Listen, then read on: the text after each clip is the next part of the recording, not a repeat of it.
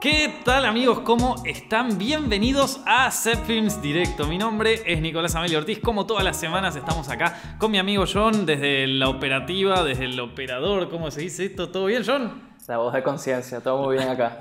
La voz de nuestra conciencia. Si alguien se manda una cagada o algo así, lo tenemos a John ahí de fondo que nos va a tirar siempre la posta. Sobre todo si hablamos de, películas de superhéroes y cosas así. Pero hoy, hoy, hoy eh, les preparé un, un, video muy especial. Eh, un video basado en, en, un cortometraje de terror que hicimos la semana. Va, que publicamos la semana pasada. Así que voy a responder todas sus preguntas en directo, que me llegaron muchas. Y estoy completamente a su disposición, chicos. Pero antes voy a contarles un poco sobre nuestro anunciante de hoy, que es Casa de Cámaras. Ya lo saben, chicos. Sí, o sea, nosotros terminamos de filmar un corto. Si ustedes tienen ganas de filmar su primer cortometraje y necesitan una cámara, Casa de Cámaras tiene el mejor asesoramiento, papá, y no lo digo porque no lo digo porque sea nuestro anunciante de hoy, sino lo digo porque también, o sea, me compré todas mis cámaras en casa de cámaras. Acá en Zepfilms tenemos tres. Hay una por allá, eh, tenemos la que estamos usando ahora, que es una webcam más chiquita, y después hay otras dos que las usamos para grabar. Así que, no, si hay alguien que, que usa ese, o sea, Casa de cámaras, papá. Eh, Facebook.com barra Casa de Cámaras 1. los agregan, les piden el asesoramiento que necesitan. Si quieren comprarse una cámara cara, si quieren comprarse una más barata, si quieren lo que sea, ellos los van a ayudar porque posta son lo mejor de lo mejor. Eh, dicho esto, otra cosa que les quiero avisar a todos los que están viendo el directo es que este directo, así como lo están viendo ahora, eh, no va a estar, o sea, no se va a publicar acá en Films, sino que se va a publicar en otro canal que se llama Films Directo. Lo venimos haciendo desde los últimos tres directos más o menos, así que ya lo deberían saber si son audiencia vitalicia de acá del canal, de, los huesos negros, como decía Dross. Em, y así que ya lo deberían saber, chicos, pero por las dudas, si no lo saben, tienen el link ahí abajo en la descripción. Si están escuchando esto en podcast, más adelante pueden buscar el canal en, YouTube, buscan Films directo y ahí le aparece y se suscriben, loco, vayan y aprieten el botón de suscribirse y aprieten la campanita, porque ahí no solamente subimos los directos cuando ya están publicados, o sea, cuando ya están terminados, sino que también subimos como los fragmentos de cada directo, ¿viste? Subimos como los pedacitos. Entonces, si vos te preguntaste, Nico, ¿cuándo? Eh, en un directo no hablaste de tal cosa, pero no me acuerdo en cuál fue. ¿Qué cosa? Vas a Films Directo, eh, youtube.com y buscas Films Directo y ahí encontrás todos los fragmentos. Por ejemplo, la semana pasada hablamos de eh, temas de Infinity War, hablamos un poco de, de las opiniones de Han Solo, de Alex de la Iglesia, también hablamos de Spielberg, de polémica y de cosas así. Está todo en ese canal por si se lo llegaron a perder. Y hoy Hoy quería hacer un eh, video especial. Antes que nada, sí, veo ahí, veo que están todos hablando del fondo.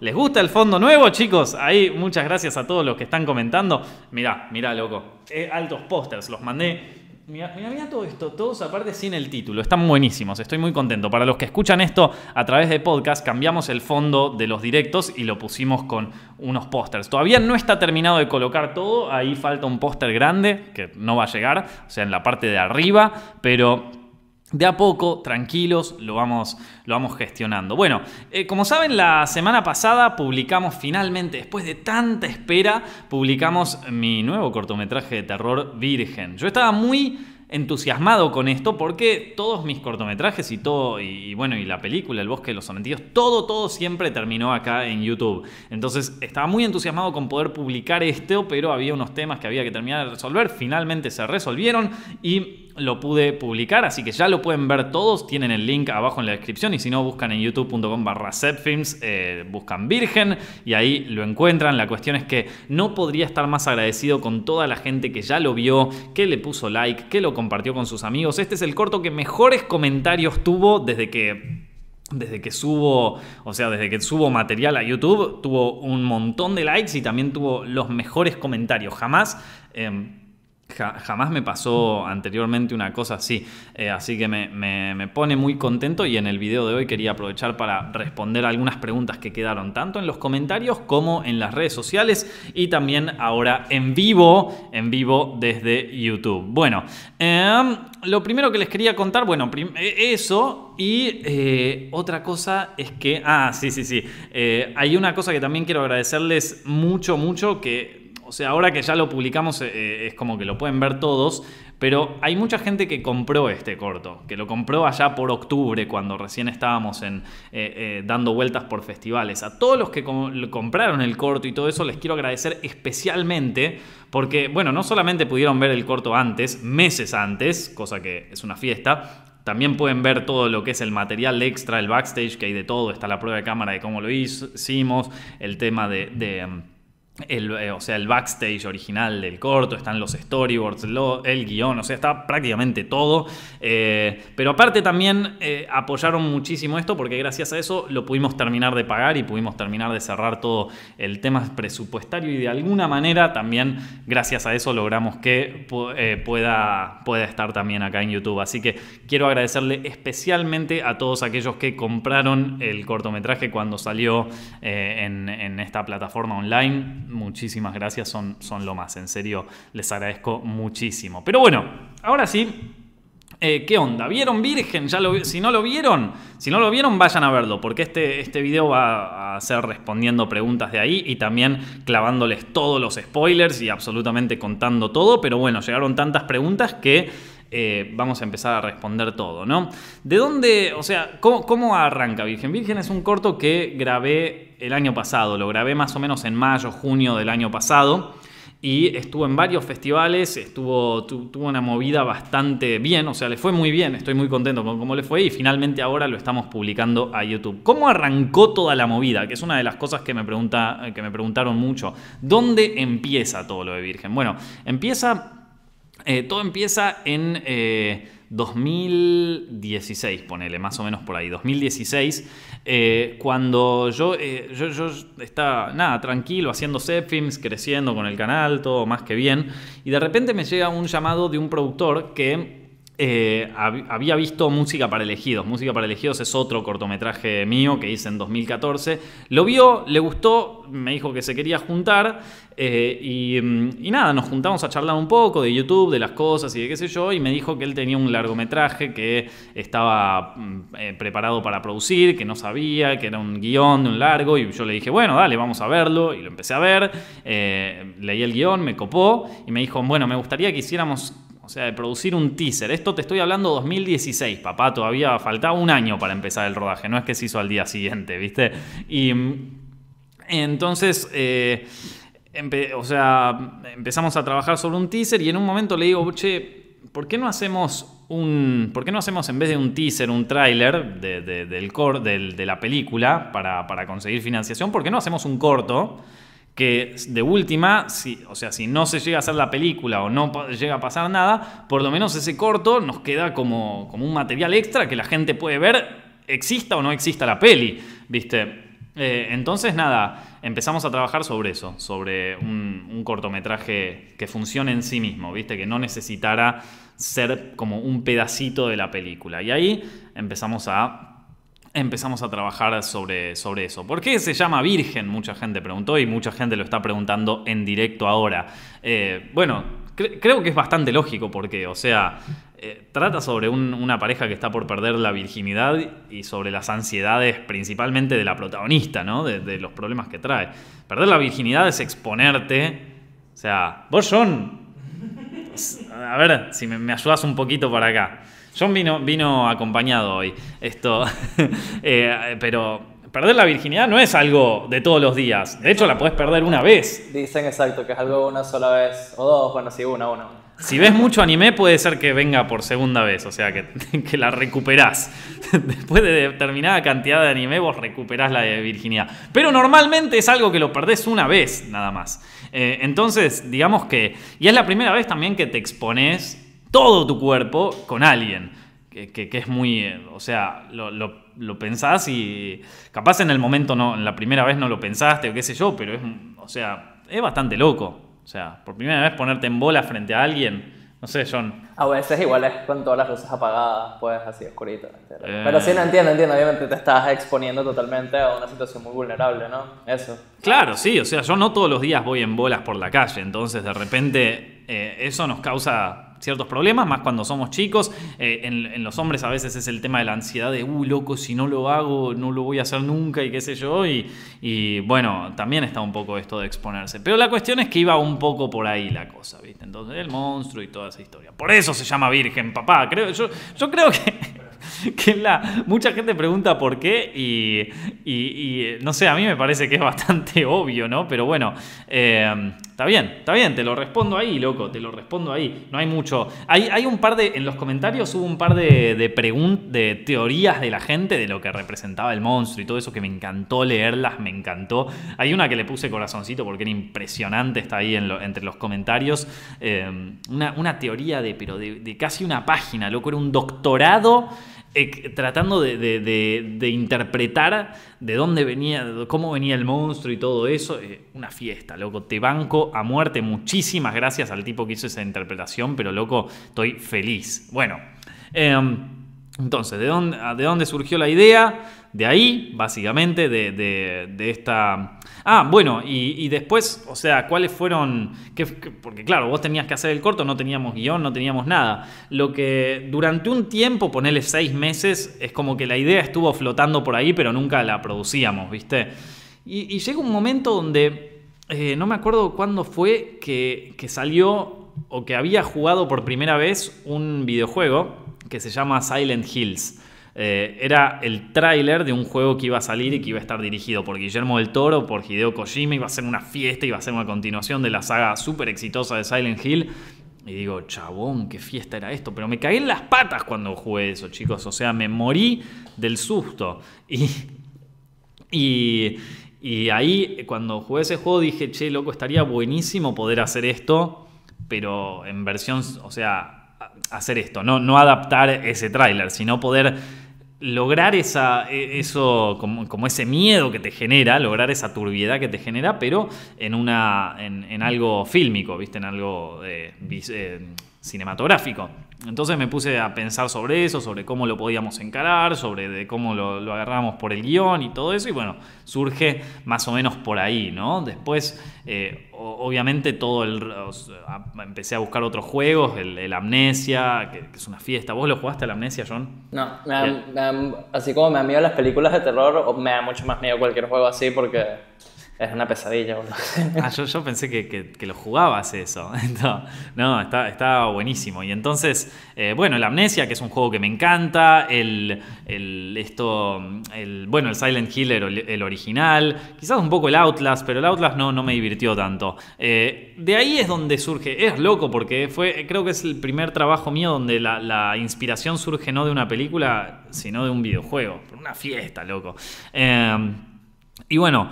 A partir de ahí arranca el primer guion, la, que mucha gente me preguntó si, hubo más, reescrituras del guion. Y sí, eh, hubo como 10 reescrituras. Eh, al principio la historia era mucho más mucho más básica y trataba mucho más el conflicto interno del personaje. Eh, era, solo ella, no estaba ella con el novio al principio. O sea, estaba el novio, pero el novio estaba dormido y se quedaba dormido en toda la peli, más o menos, ¿no? Y, en esta ya interactúan ellos, ¿viste? Tienen coso. Aparte, en un momento, eh, en una parte, la, idea original era que ella tuviera una pesadilla y se levantara medio como Nicole Kidman en Los Otros, vieron esa escena es muy conocida, que ella se despierta así como medio sobresaltada eh, y, que fuera sola, como que el novio medio que se despierta, pero al final que no y qué sé yo. Eh, pero un día, uno de los miembros del equipo técnico, que no se los voy a nombrar, me contó, eh, me contó una anécdota que le pasó en serio. Y me dijo que una vez estaba teniendo una relación íntima con, con, con una chica y que de repente así de la nada le dijo como, che, pará, no puedo seguir. ¿Por qué? No sé, estoy escuchando algo. Yo digo, che, pará, loco, y ya está, no quiero saber nada más. O sea, está bien, loco, me voy a mi casa. Esto, o sea, alta manera de, de, tener, una, de tener una relación, ¿no? Eh, por lo menos a mí nunca me pasó. Y como anécdota me pareció muy buena y dije, no, ya está, esto lo tenemos que poner. O sea, va a quedar medio raro, pero mucho mejor. Eh, y, le, fuimos por, le fuimos por ese lado. Le agarram, agarramos la movida por ese lado. O sea, tomamos las riendas por ese, por ese camino. Y así fue donde, eh, ¿cómo es que sea, cómo es que cambió el guion. Eh, otra de las preguntas, a ver, voy a responder alguna de las preguntas en vivo que estén acá, ya que, ya que estamos. Eh, si hay algo, hay... Um, música para elegidos, harás algún día, bueno, harás algún día algo más que solo terror, sí, eh, de hecho, o sea, ahora les voy a contar más de proyectos, ¿no? Pero eh, mm, mm, mm, estoy viendo alguna pregunta que haga ya en directo, la mayoría de las que están preguntando me las, me las voy a guardar para responder ahora en un ratito, porque así vamos un poco con la cronología, ¿no? Eh, lo que sí mucha gente me, me preguntó en Twitter y en redes sociales es eh, eh, ¿Cuánto duró el rodaje? Bueno, yo, Ah, bueno, claro, como el, como el coso estaba inspirado en videojuegos y lograr este, este miedo también tenía que ver con esto de ponerse en la piel del personaje durante, durante el momento que se hacía, ¿no? Entonces había que hacerlo en. O por lo menos tenía que parecer que estaba en una toma, ¿viste? Vieron los videojuegos que vos no podés irte, no podés escaparte. O sea, para donde mires, vos estás ahí adentro. Y, y quería lograr algo parecido, a ver si se podía. Entonces decíamos, bueno, lo tenemos que hacer en una toma. Obviamente no está todo hecho en una sola toma, hay algunos cortes que son bastante que te das cuenta dónde están, eh, pero la idea es como dar esa sensación de que es una, una toma, ¿no? Hay tres cortes importantes que son como los que, son los que se notan básicamente, eh, pero normalmente, pero más, más o menos son, son tres secuencias de tres minutos cada una, más o menos, ¿no? Por tirarlo por ahí. Y después hubo algunos cortecitos, pero eran más para arreglar unas cosas en toma y nada que ver, pero no son cortes, o sea, no, no es que ¡pum! corte, corte, corte, sino que son como más, como si yo te dijera conectores entre una escena y la otra, ¿viste? Pero... Eh, sí, e, entonces justamente el rodaje terminó durando, eh, fueron creo que tres jornadas, me parece, no me acuerdo muy bien. Creo que eran tres, sí, sí, creo que en tres jornadas lo liquidamos, eh, tres jornadas de noche. Obviamente lo, lo, que más duraba de tiempo era como eran secuencias muy largas, nada, hay que repetirlas, tienen que estar todo perfecto, o sea, te tiene que salir todo bien, la llegás a cagar en la mitad, por ejemplo, toda la escena del principio, toda la escena del principio corta, creo que es el corte más fácil de notar, que es cuando, o sea, que es cuando la cámara se mueve hacia, hacia la ventana y está como el, viento, ¿viste? Que, mueve la ventana. Eh, y toda esa escena dura como tres minutos más o menos. Entonces vos imagínate que ellos arrancan arriba, están teniendo su cosa, que, que ya de por sí es medio difícil actuar eso. Eh, se tienen que levantar, bajar las escaleras, bajan las escaleras, entran en la cocina, Lu, eh, José se, va para allá, Lu sale de la cocina y todo eso. No solo tiene que estar medio coreografiado, o sea, porque aparte se te pueden ir de foco los personajes un toque y ya está, la cagaste, tenés que volver a empezar, eh, sino que capaz se olvidan algo o no le sale muy bien el diálogo o no lo pueden hacer. Entonces son tres minutos donde tenés el estrés por acá, loco. y por eso básicamente se, tarda, se tarda tanto. Pero bueno, ¿Por qué un plano secuencia? Básicamente eso, por el, por el tema de, lograr como esta onda que tenía el Silent Hills y todos los videojuegos en general. Eh, y si se hizo en solamente una toma, no. O sea, se hizo en tres tomas distintas y otros tres o cuatro conectores que son como cortes muy chiquitos dentro de la misma toma.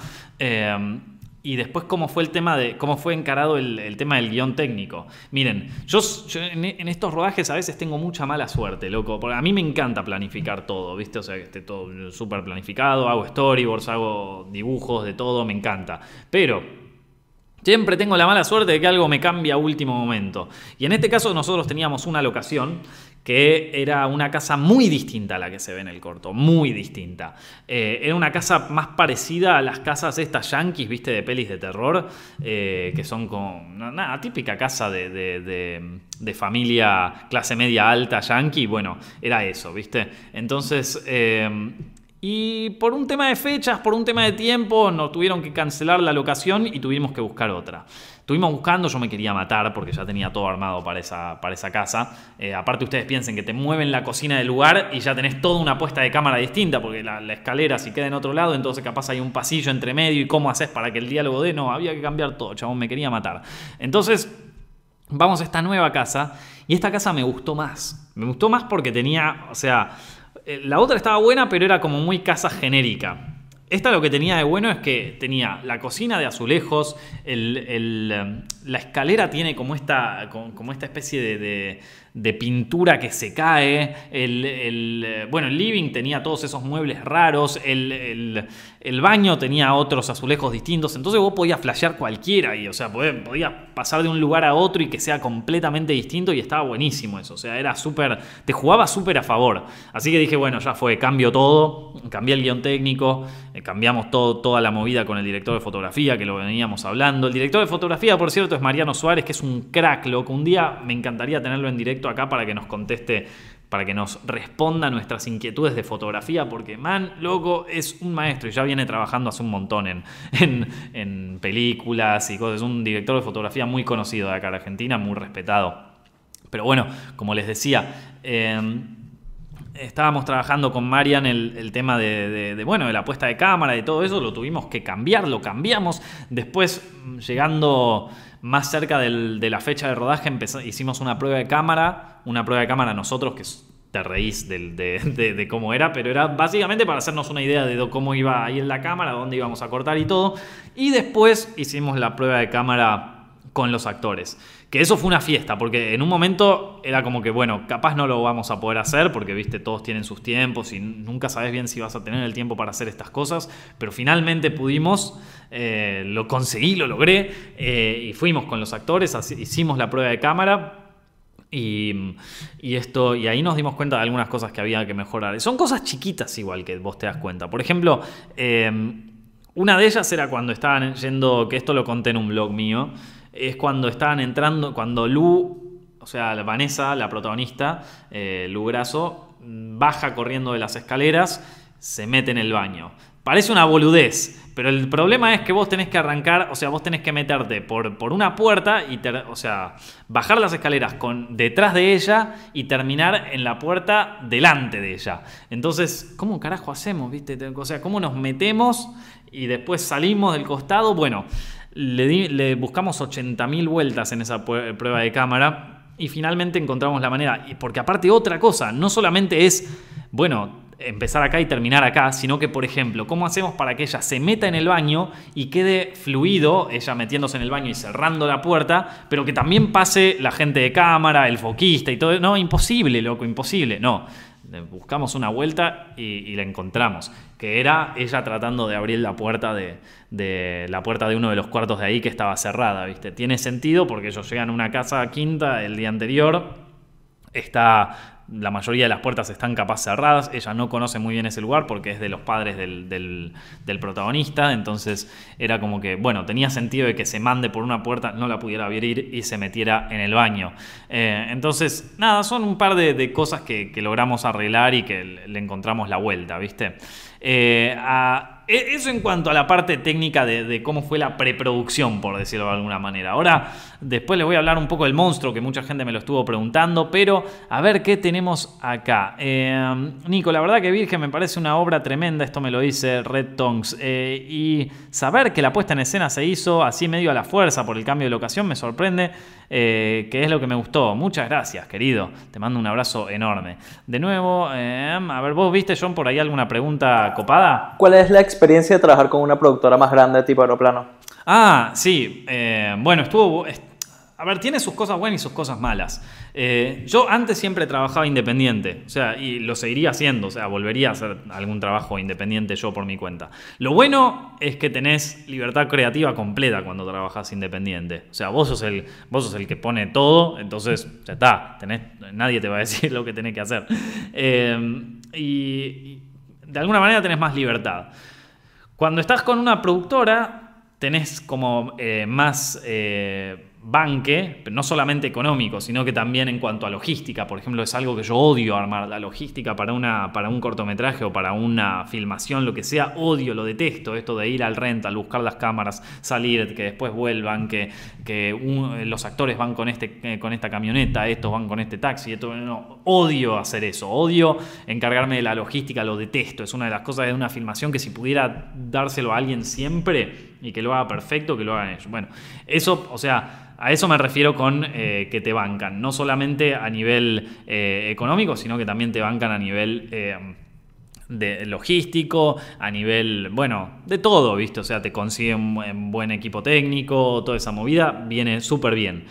Cosas en contra que tiene, eh, que ya lo, dije en blogs eh, anteriormente. Durante el rodaje mucha gente me vio medio estresado por este tema y es que eh, se convierte en una presión también, por otro lado, porque el tipo está invirtiendo en vos, la productora se está poniendo las pilas y todo, pero por otro lado, vos sabés que el tipo también quiere vender el producto, quiere que le vaya bien, quiere cosas, entonces también tiene su idea de cómo se debería ver, de cómo debería hacerse y qué sé yo. Entonces empieza como ahí las discusiones, ¿no? De, bueno, pero quiero que el monstruo se vea así, no, pero yo quiero que se vea así, no, pero yo quiero que el plano sea así, no, yo quiero que sea, lo podemos hacer con esta cámara, no, veamos esta que es más barata, entonces empieza todo, todo, todo, o sea, todo, cada decisión se convierte en una discusión. Entonces, obviamente, a mí no me gusta mucho discutir, entonces eh, te, juega en contra por eso, a mí me estresó muchísimo, pero, pero también te juega a favor en algunas cosas, porque cuando vos tenés que discutir cada detalle de, tu, de, lo que vas a hacer,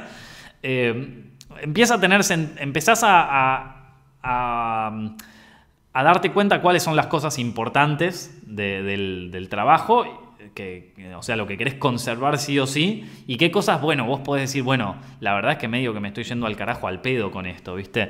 Eh, entonces ponele, eh, no sé, les doy un ejemplo muy básico.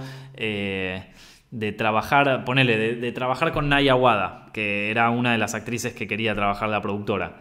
y yo al principio no la conocía. Entonces fue como un tira y afloje de ver cosas. Y al final me ponía a pensarlo y yo decía, bueno, la verdad que no tengo ni. O sea, voy, voy a probar, me parece bien, eh, lo, vemos y fue la mejor, o sea, la mejor onda, se bancó las 8 horas de maquillaje que tenía que hacerle, hizo todo lo que tenía que hacer, lo actuó bien, eh, fue, fue una experiencia copada. Entonces, nada, uno, uno empieza como a ir y venir con eso, ¿viste? Eh, también el tema de, bueno, de la cámara, ¿viste? Que eso fue una que, que salía a pelear yo, ¿viste? Que, que, él quería grabar, o sea, uno quería grabar de una manera, el otro quería grabar de otra. Y bueno, y así empieza básicamente con todo. Entonces, nada, si, a vos te gusta discutir por boludeces, te va a encantar que trabajar con una productora. Eh, si no, bueno, nada. O sea, yo, soy una persona que se concentra más en hacer. Entonces, cada discusión que aparece se me convierte como, un, como una traba, ¿viste? Eh, y me, y me, estresa muchísimo. Pero eh, es como un precio que estoy dispuesto a pagar con tal de, de, poder hacer todo esto. Les repito, igual no es que, bueno, nada, ahora cómo hago para que vengan a producirme. Y hace más. La verdad es que yo tuve muchísima suerte de que, de que lo agarraron así, pero Música para Elegido fue el cuarto, el tercer cortometraje que ya venía haciendo. Y aparte había una peli. O sea, entonces es como, eh, como bueno, hay que, hay, que ponerse las pilas, estar atento, hacer cosas y mantenerse, mantenerse al día, ¿viste? Em, así que, ¿qué tenemos, ¿qué tenemos por aquí? ¿Alguna otra pregunta por ahí? Eh, me gusta escuchar de tu parte detalles sobre los personajes. Ah, me gustaría escuchar de, tu parte detalles sobre los personajes y las apariciones. Bueno, em, yo tenía acá unas cosas que les quería contar sobre eso. Eh, primero que nada, eh, inspiraciones de, dirección.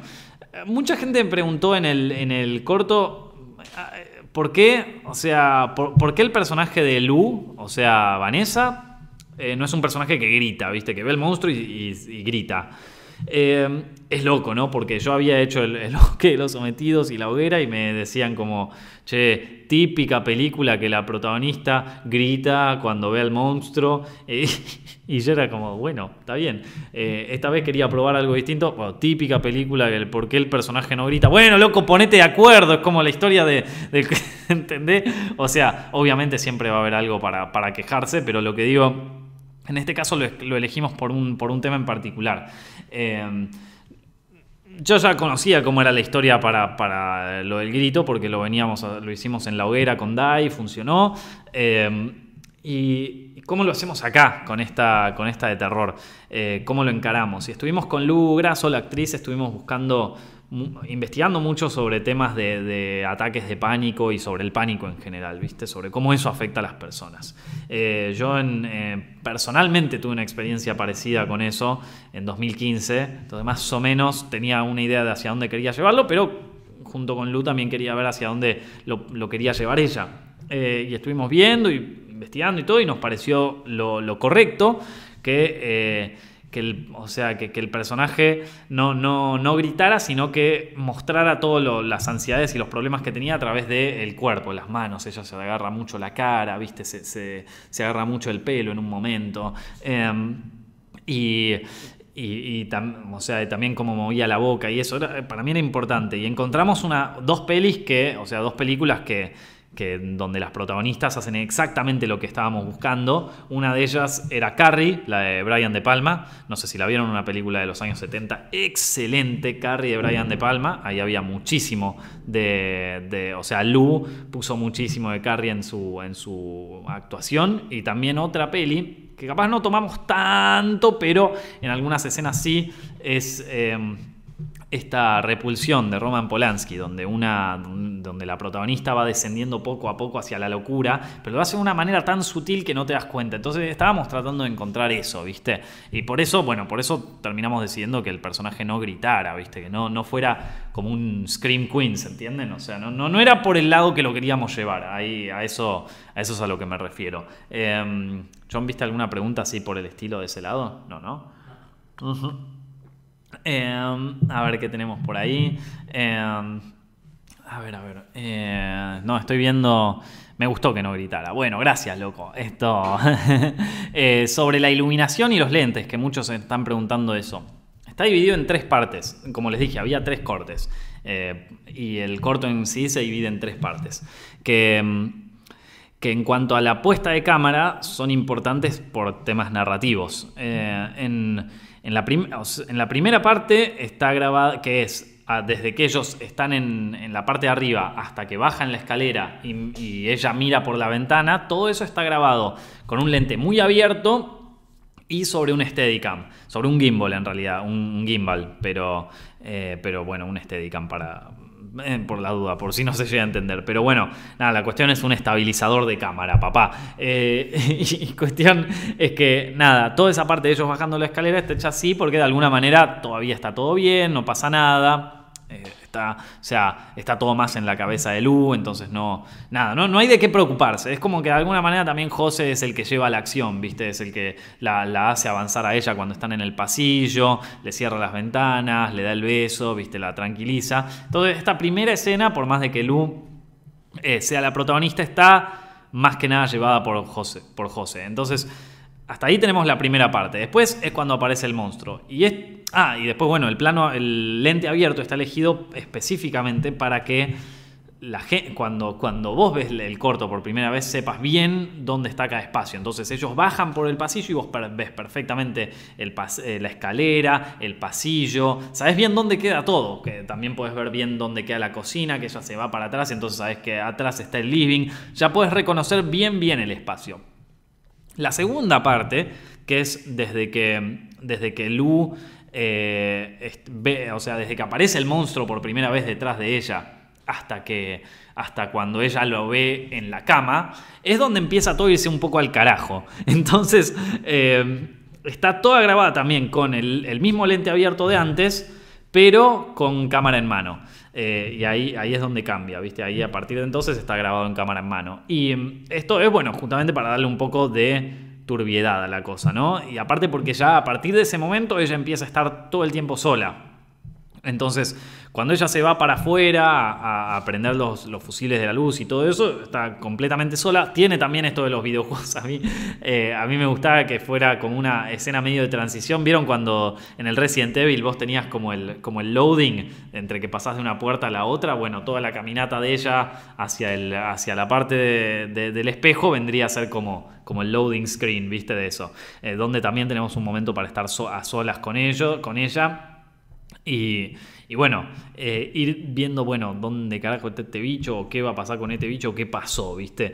Eh, finalmente, el último de todos es cuando ella ya está arriba y eh, mira hacia el monstruo. y, el, y el bicho, nada, se para y le empieza a perseguir a ella. Cuando ella baja por las escaleras y llega hasta el baño y todo lo que viene después, está grabado todo con un, con un lente, o sea, también en cámara en mano, pero con un lente más cerrado, bastante más cerrado. Creo que era un 12 y un 35, no me acuerdo muy bien. Em, pero la cuestión es que ahí se cierra el lente y todo lo que antes veíamos bien del espacio y todo eso, ahora ya no lo vemos más. Entonces ahora estamos más concentrados con, con y con sus expresiones faciales y con todo eso. Eh, y todo lo que era el, espacio que antes comprendíamos muy bien porque estábamos en un lente abierto, sabíamos cuándo abría la puerta, cuándo cerraba, cuándo entraba, cuándo salía, eh, ahora ya no entendemos nada. Ahora ya está Lu y el fondo. Y el fondo es como medio difuso, aparte la cámara en mano hace que sea más difícil entender todo.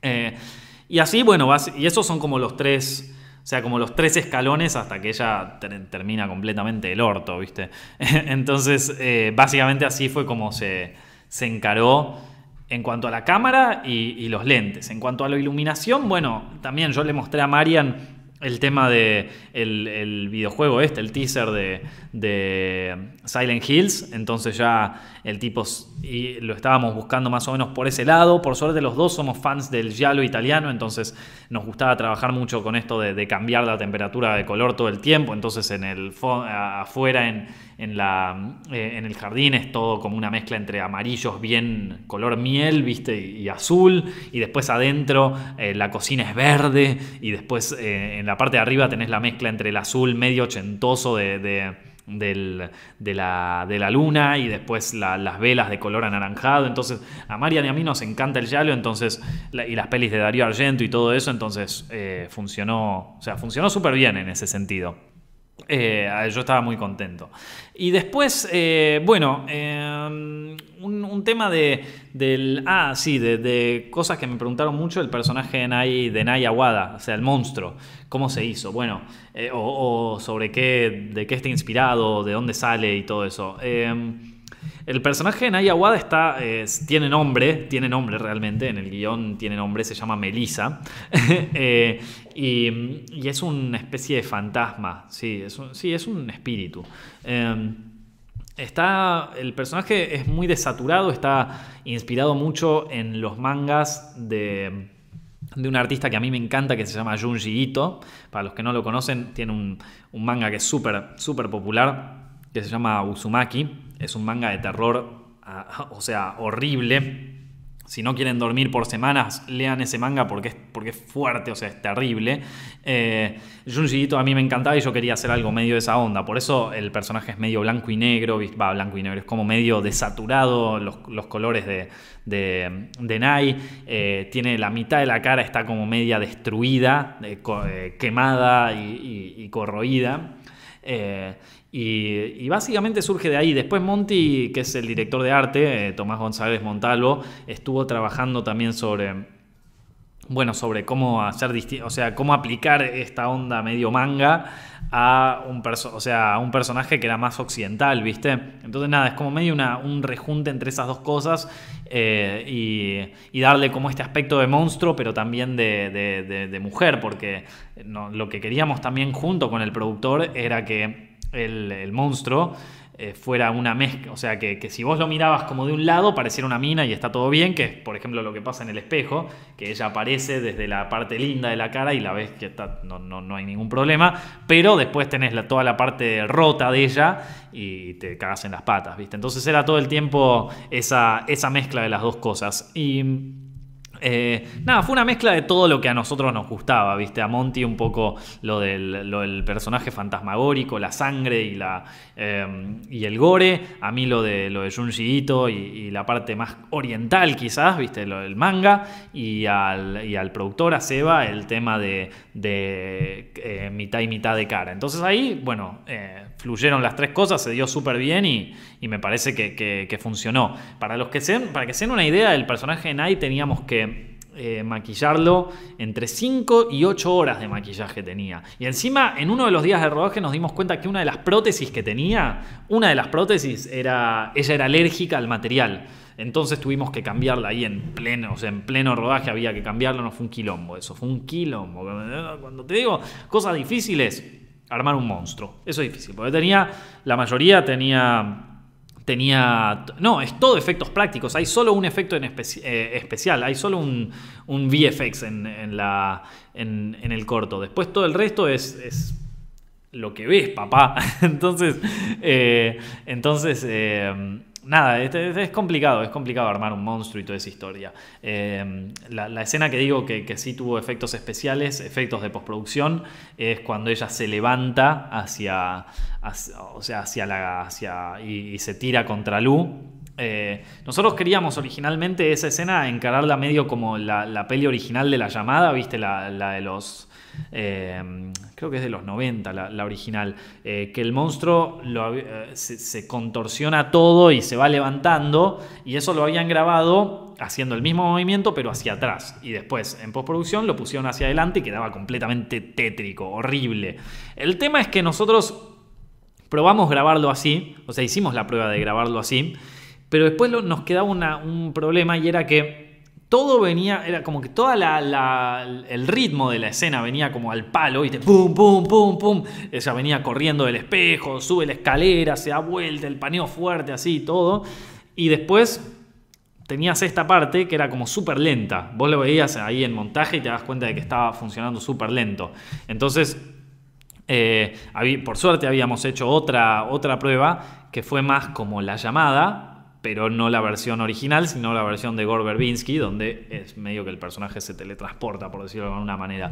Le agregamos como esa, como, como ese, esa especie de efecto de teletransportación, que fue el único, eh, que, fue, que fue el único como efecto de, de, postproducción que agregamos, ¿no? Todo el resto es, es tal cual como estaba, como estaba armado.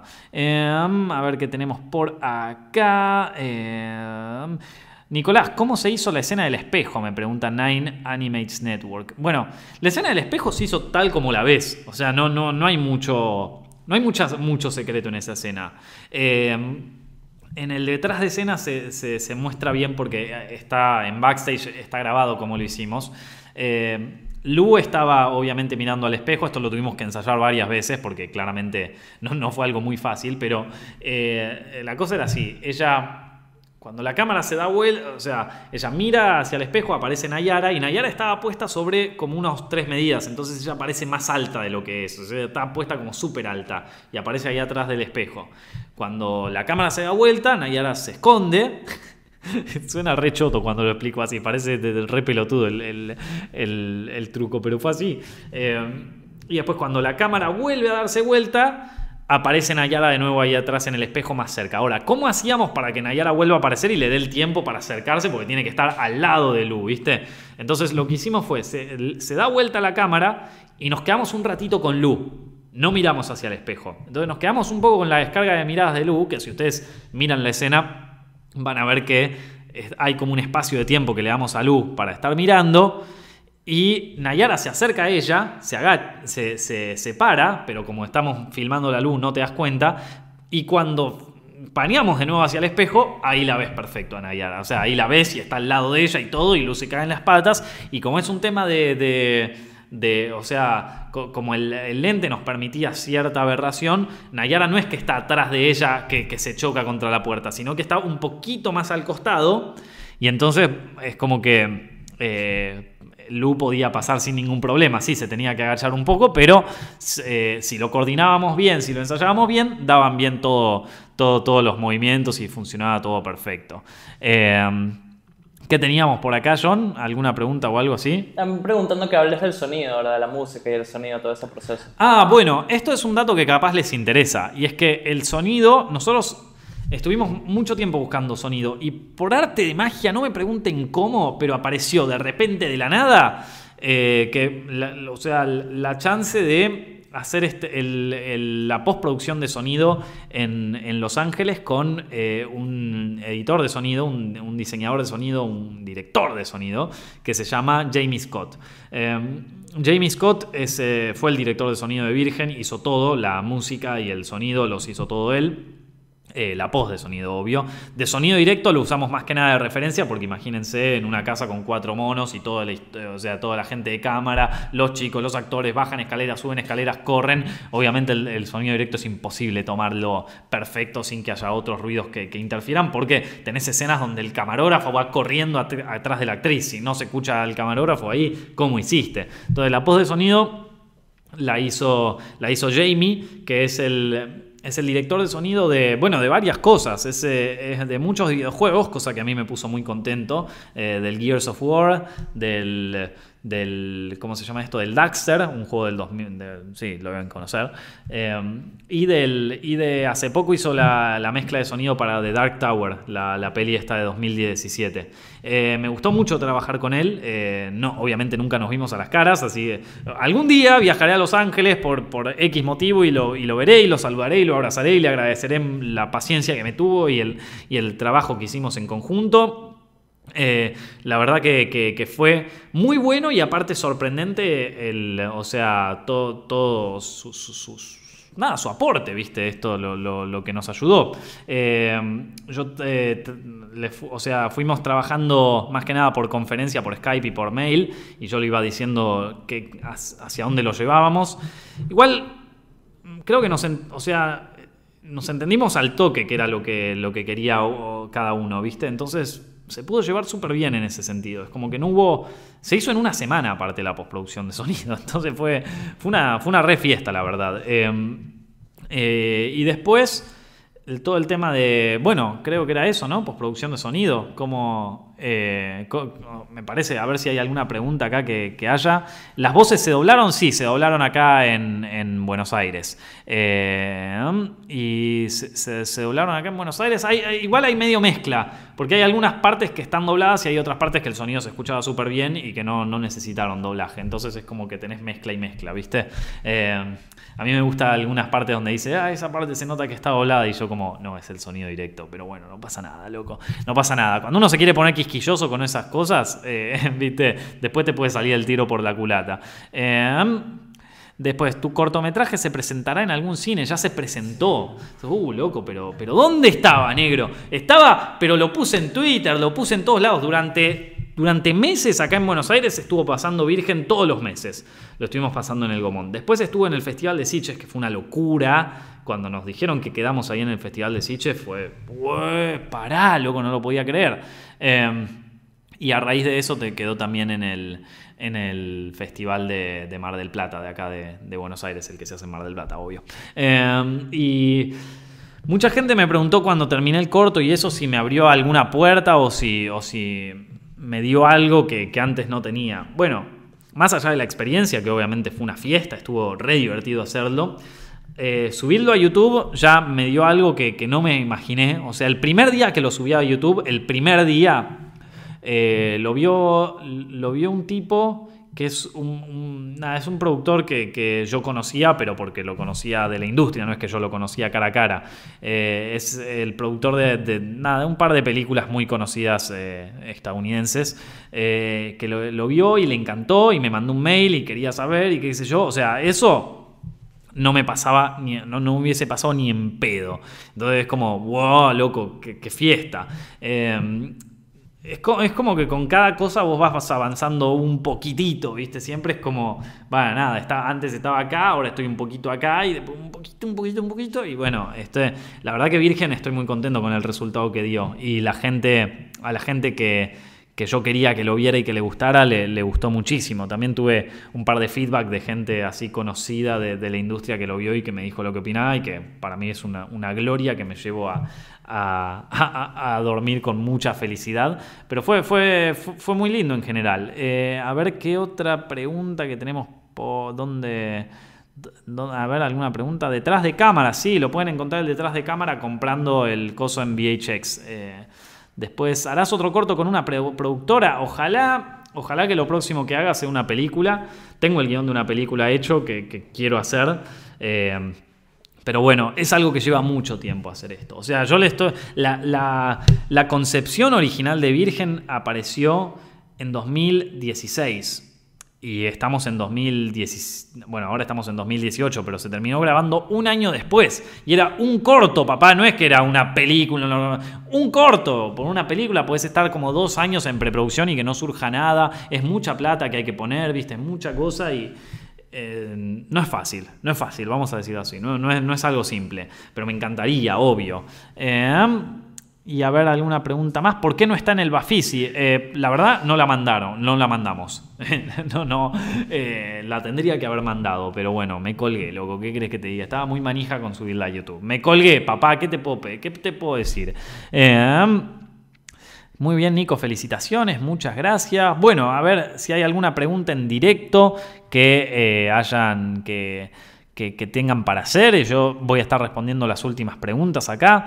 Eh, ¿Qué recomiendas para producciones de nulo presupuesto? Y nada, que, hagan, que, las hagan, loco, que las hagan igual. a ver, todo lo que hice anteriormente era con... La hoguera, por ejemplo, La hoguera es un corto paradigmático, primero por la cantidad de quilombos que, tuvimos durante el rodaje, pero aparte, eh, porque ese corto lo hicimos literal con Cero, cero presupuesto. O sea, el único presupuesto que tuvimos fue para alquilar algunos equipos, pero también fueron muy pocos equipos que alquilamos. Muchos equipos los, los llevamos entre nosotros, con amigos. Eh, gracias John ahí que se puso la del 10 ahí también, que John, John hizo la foto en, la hoguera. Eh, ese fue un corto barato, loco. O sea, no nos salió un mango, nos salió la comida, nos salió el transporte y nada más. literal creo que no, no, no, no, gastamos casi nada en ese, en ese corto. Así que una, una fiesta. Eh, yo te diría que lo hagas igual, loco, porque no, no, no, no es algo que dependa 100% del presupuesto. Hay películas muy buenas que...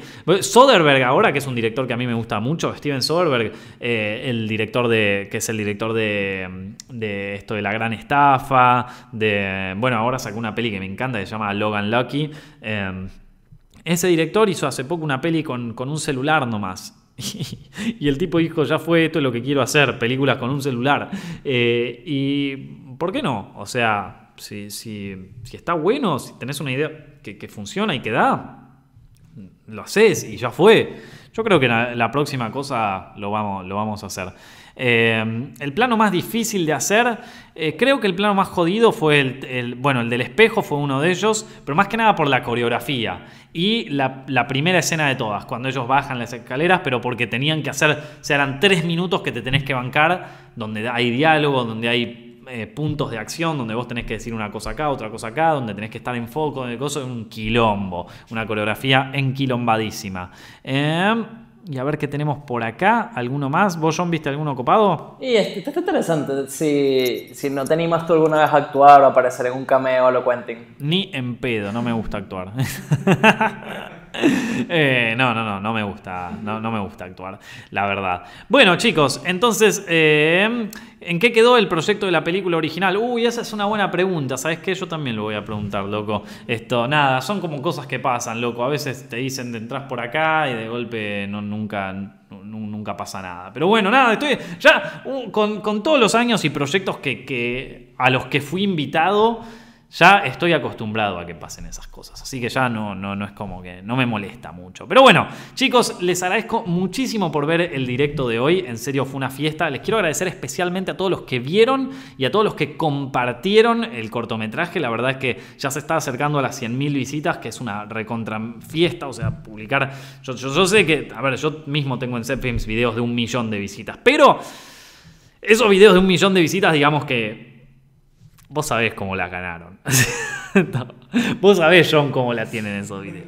Vos sabés cómo hay que hacer. Yo te voy a explicar. Vos metes un circulito, una flechita, ya está haces un video de clickbait, haces una cosa con, que, con, la película que está de moda del momento, y listo, loco, y listo. Ni te cuento si te conseguís alguna polémica entre youtubers, los mezclas a dos, los mezclas así, haces la fórmula, pones, eh, qué sé yo, el Rubius que se peleó con, con Kaeli, y, pones el circulito, la flecha, ya está, loco, ganaste. Un millón, diez millones de visitas, vieja. Entonces, yo hay videos que sé que no se merecen las visitas que tienen, capaz.